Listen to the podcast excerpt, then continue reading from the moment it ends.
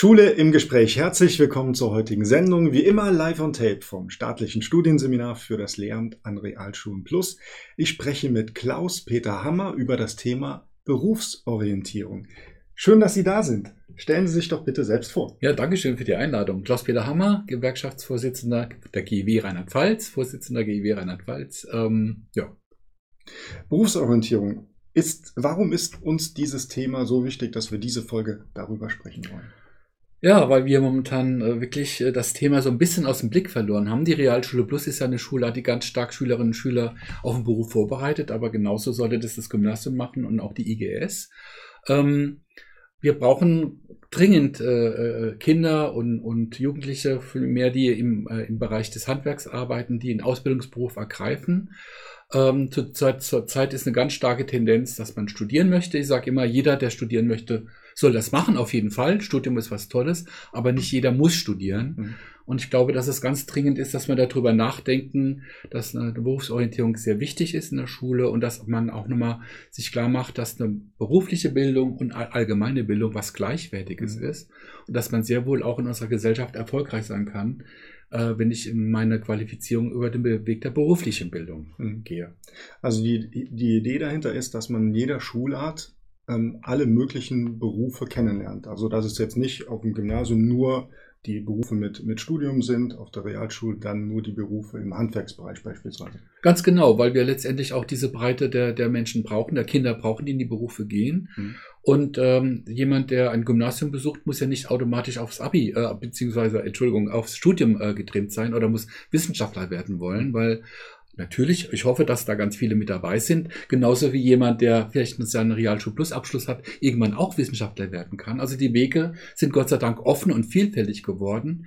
Aber ich finde es auch wichtig, dass wir in der Gesellschaft auch genau über diese Offenheit reden.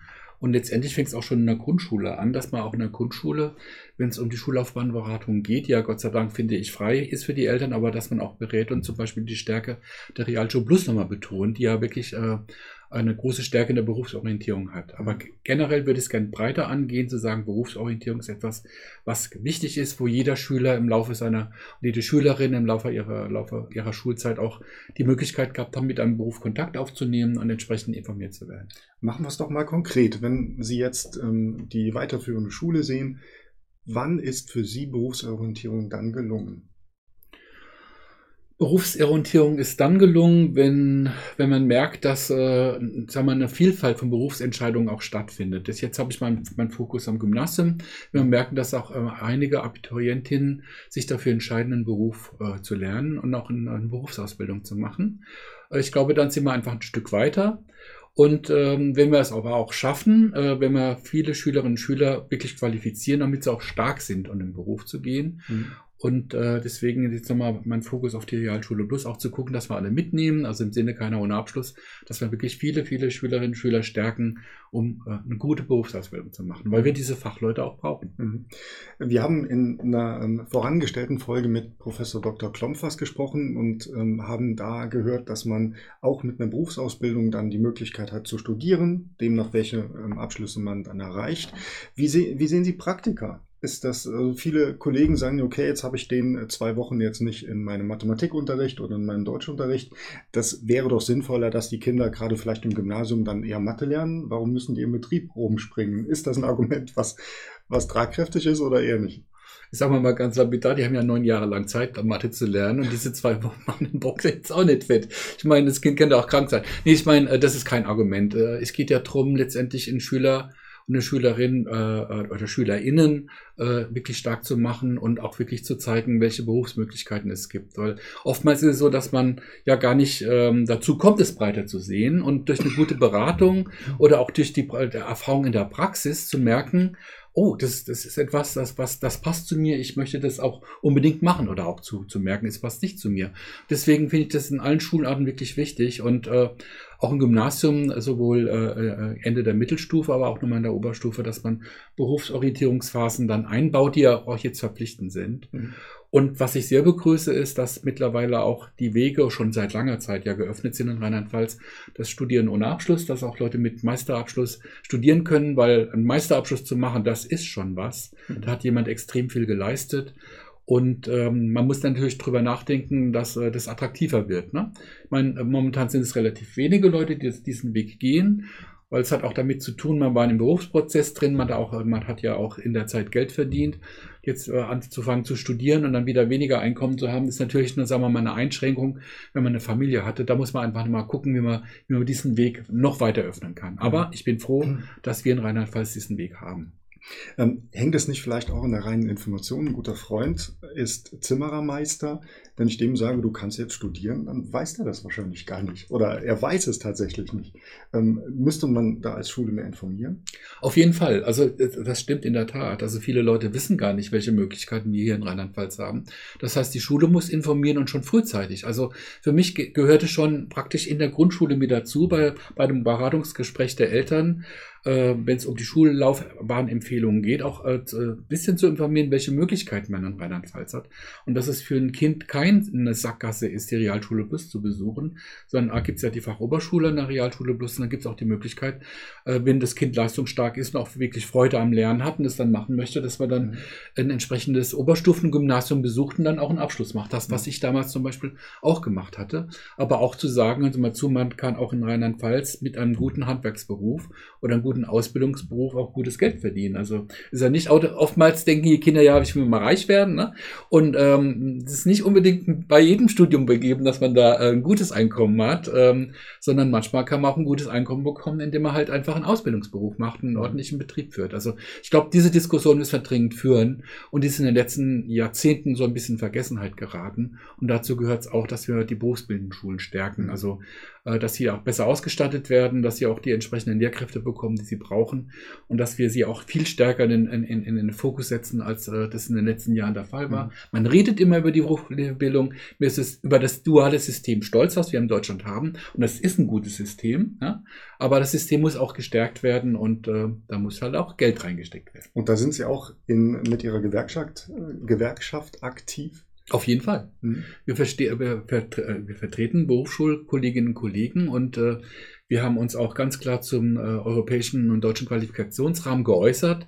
Für uns als Gewerkschaft ist klar Gleichwertigkeit zwischen beruflicher und allgemeiner Bildung und ähm, und äh, dass dieser Bereich ausgebaut werden muss, dass dann auch vielleicht allgemeine Schulen, berufliche Schulen auch vielleicht nochmal stärker zusammenarbeiten können. Es geht aber auch darum, die Kammern mitzunehmen. Mhm. Äh, das ist auch ein Thema, weil die Kammern muss man manchmal auch nochmal bewusst machen, äh, dass wir nicht mehr die Kinder und Jugendliche haben wie vor 30 Jahren, die in eine Berufsausbildung gehen, sondern wir haben auch äh, Jugendliche, die mit anderen Voraussetzungen reingehen. Das heißt, man muss auch die Ausbildung anders angehen, muss vielleicht auch die eine oder andere Abschlussprüfungsform anders angehen.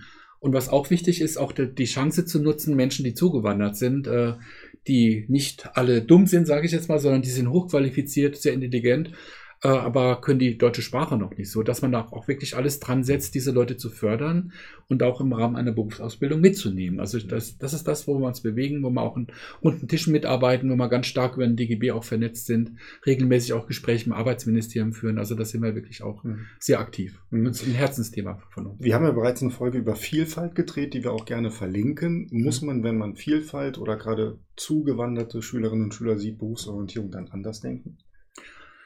Ja, und zwar indem man auch Verständnis vielleicht für äh, das zeigt, was die Person mitbringt. Ich glaube, wir haben manchmal so eine Vorst äh, komische Vorstellung, was, was jemand mitbringen soll aus der Schule. Ich meine, da kann man in der Tat auch nochmal eine Diskussion führen, wie weit Schule in der Tat Schüler äh, auf den Beruf vorbereitet oder vorbereiten kann. Das ist eine spannende Diskussion. Aber ich sage immer, ich muss mit den Kindern arbeiten oder mit den Jugendlichen arbeiten, die da sind. In jedem steckt Potenzial. Und dann muss die Ausbildung auch so gestaltet sein, dass dieses Potenzial gefördert werden kann. Und, äh, und da muss sich der ein oder andere äh, Ausbildungsbetrieb auch, auch, auch auf den Weg machen.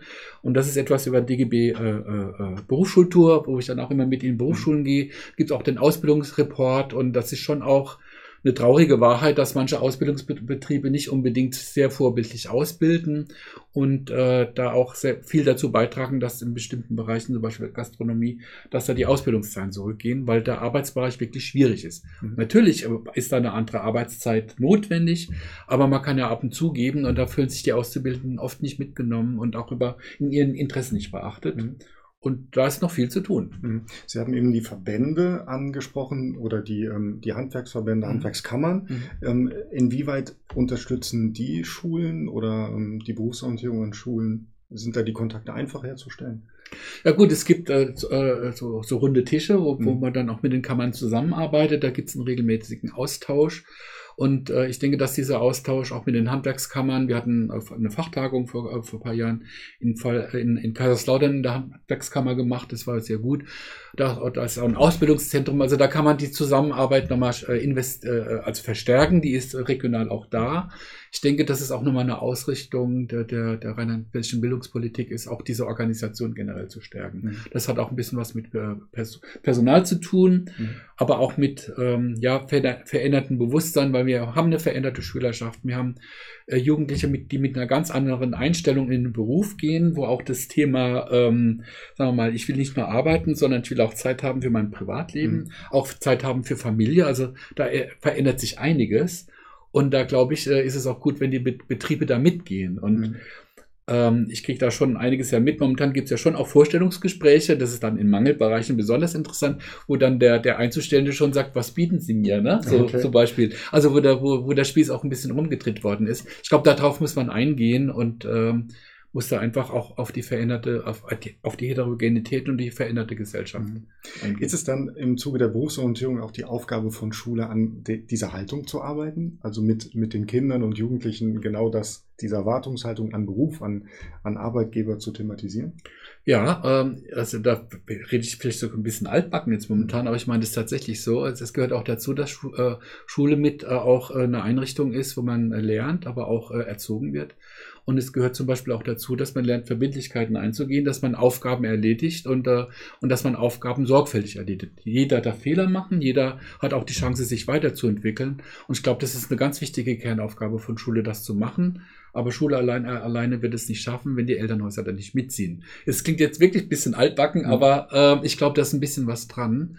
Und dass nicht jeder nur an sich selber denken darf, sondern dass die Gemein ja, dass, dass, dass die Gemeinschaft uns stark macht. Und das mhm. heißt, wenn ich irgendwo arbeite, ähm, gehört es auch natürlich dazu, dass ich teamfähig bin, dass ich auch konfliktfähig bin, dass ich auch eine gewisse Frustrationstoleranz mitbringe, weil es läuft nicht immer alles so, wie man sich das im Leben vorstellt. Und da ist Schule könnte ein Ort sein, das auch ähm, zu begleiten, und zwar von, von Anfang an, dass auch diese, diese, sag mal, diese Kompetenzen dann auch entwickelt werden. Klaus-Peter Hammer, vielen Dank für das Gespräch. Gerne.